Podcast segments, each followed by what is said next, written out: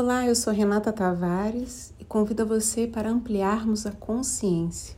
Quando passamos a enxergar que cada ser humano nasce numa família, isso gera um vínculo que liga todos os membros dessa família.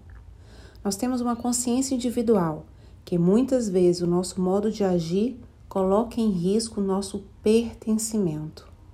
E nós temos uma consciência coletiva, que é o vínculo no sistema familiar pelo equilíbrio, assim como destino, comportamento e pela preservação da ordem, atuando no nível inconsciente.